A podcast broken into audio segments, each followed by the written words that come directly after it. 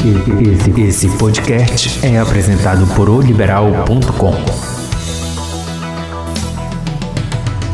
povo do norte tá feliz. O povo do norte tá feliz. O povo do norte tá feliz. Fala, gente. Nosso tema de hoje, no nosso bate-papo do podcast, podia ser o povo do norte tá feliz, né? Pela classificação aí, tanto do Paysandu quanto do Clube do Remo na Copa do Brasil. Pena que o Bragantino, nosso tubarão do Caeté, no último minuto, os 49, ficou fora da Copa do Brasil com o gol do Bergson, ex-Paysandu, castigando aí o Bragantino, fazendo 2 a 1 um, e com isso o Ceará passa a próxima fase da Copa do Brasil. Mas o povo do Norte, pelo menos a maioria, está feliz, já que Remy e Paysandu são os grandes titãs aí do futebol paraense. Foram classificações sofridas? Foram difíceis? Até certo ponto, sim. Se a gente lembrar do jogo do Paysandu depois que levou o gol do empate, o brasiliense foi para cima, tentou, mas o Paysandu conseguiu se segurar.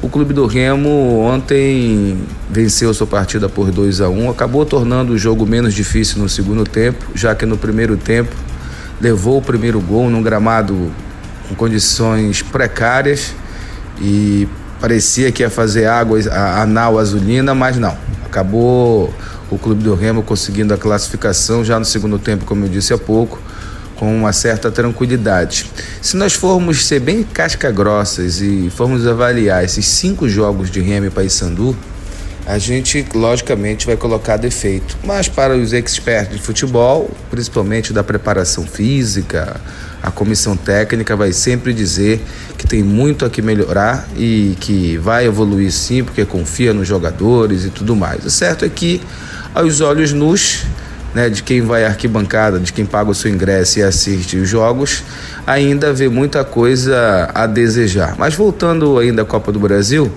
essa classificação do Paysandu e também a do Clube do Remo já proporcionou aos cofres dos clubes um pouco mais de 100, de 1 milhão e 100 mil reais. Um dinheiro que, por exemplo, o Paysandu estava contando e muito para poder quitar aí seu débito com os jogadores.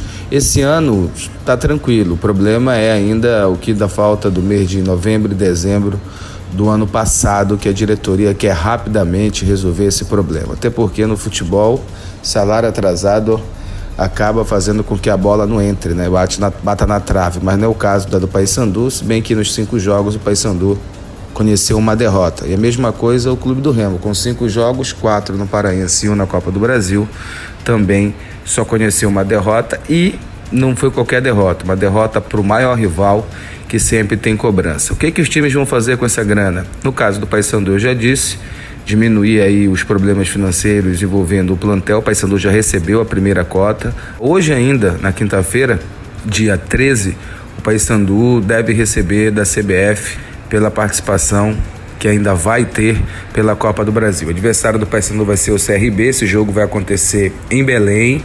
Paysandu ainda vai definir se na Curuzu ou no Mangueirão.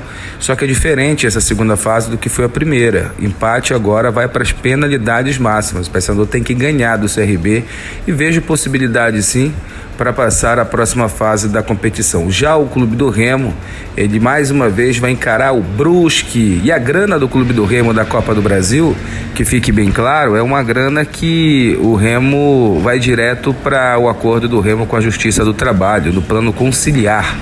E essa grana aí já vai depositada para diminuir os problemas do Remo na Justiça do Trabalho. Sendo que ontem eu conversava com o presidente Fábio Bentes, que ainda estava no ônibus indo para Aracaju, ele me dizia que já tem uma conversa prévia com a Justiça, que desses 1 milhão e 100, alguma coisa em torno de 200 mil reais, deve ficar no cofre do Clube do Remo para poder continuar tocando e manter em dia aí os pagamentos com os seus jogadores e funcionários. Funcionários esses que ficaram de receber ainda essa semana, já que os jogadores receberam antes do clássico Repar. O adversário do Remo saiu de um jogo difícil ontem, que foi Brusque e Esporte. O Brusque saiu na frente, esse jogo foi em Brusque. O esporte empatou, dominava a partida. Mas acabou tomando um gol, fez um gol no último minuto, mas de forma irregular, partiram para cima dos juiz, o jogo ficou paralisado e o Esporte Clube do Recife deu adeus à Copa do Brasil o Brusque será o adversário do Remo. Diferente do Paysandu, o Remo vai fazer esse jogo lá em Brusque, não aqui em Belém, ou seja, fora de casa, também nas mesmas circunstâncias que eu falei há pouco, empate vai para os pênaltis e vitória classifica o time direto, lógico. Eu perguntava ontem para o membro da diretoria do Clube do Remo o que, que era melhor, pegar o esporte ou o Brusque. Para muitos, o esporte, porque o esporte teria, como um time do tamanho que é, já foi campeão brasileiro, se vê que é um título contestado pelos flamenguistas, que teria obrigação e tudo mais. E já o Brusque não, né? Não tem essa obrigação, pode se lançar o ataque, e jogar para cima aí do clube do Remo, mas isso só com os 90 minutos rolando é que a gente pode ver a coisa acontecer. O certo é que se os dois passarem, é mais grana no cofre de Leão e Papão aí. Então, dos quatro representantes na Copa do Brasil, só dois permanecem, que são Remo e Paysandu. Vocês lembram aí que o Independente saiu da Copa do Brasil jogando no Bainão, um jogo bobo, cara, com a classificação na mão, acabou saindo da competição. E a mesma coisa aconteceu com o Bragantino, que tinha o jogo sob controle, podia ter passado e não foi o que aconteceu, infelizmente. Quem passou do Bragantino, quem, quem desclassificou o Independente no Baianão foi o próprio CRB.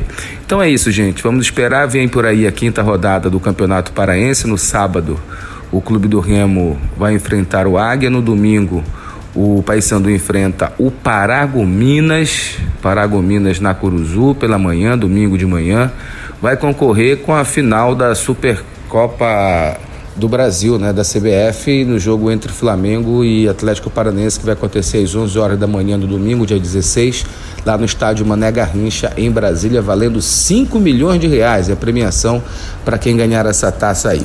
Ah, antes de terminar o nosso podcast de hoje, deixa eu dar um aviso para você. Amanhã, sexta-feira, como vai acontecer toda semana, se Deus quiser, sempre uma entrevista especial e será com o Showa, volante do Paysandu. Que história, viu gente? Que bate-papo eu tive com o Showa. Ele fala do início da carreira dele no Cruzeiro, ele fala da morte do irmão, que quase o fez abandonar o futebol, quando ele tinha 18 para 19 anos de idade. Ele foi passar uma folga lá na terra dele, no Nordeste, e levou o irmão junto, que morava com ele em BH, não queria que o irmão fosse, acabou sendo assassinado. Eu quase que na presença dele. Vou contar, ele vai contar essa história para vocês nessa sexta-feira. Vai fazer um apanhado da sua carreira, falar da sua chegada ao Paysandu. Para ele, houve má fé do árbitro no lance em que bateu no braço dele a bola no jogo contra o Náutico e por isso o Paysandu não subiu para a Série B do Campeonato Brasileiro. Vale a pena ouvir, vai estar disponível no liberal.com nesta sexta-feira. Não perca. Um abraço a todos, eu fico por aqui. Valeu.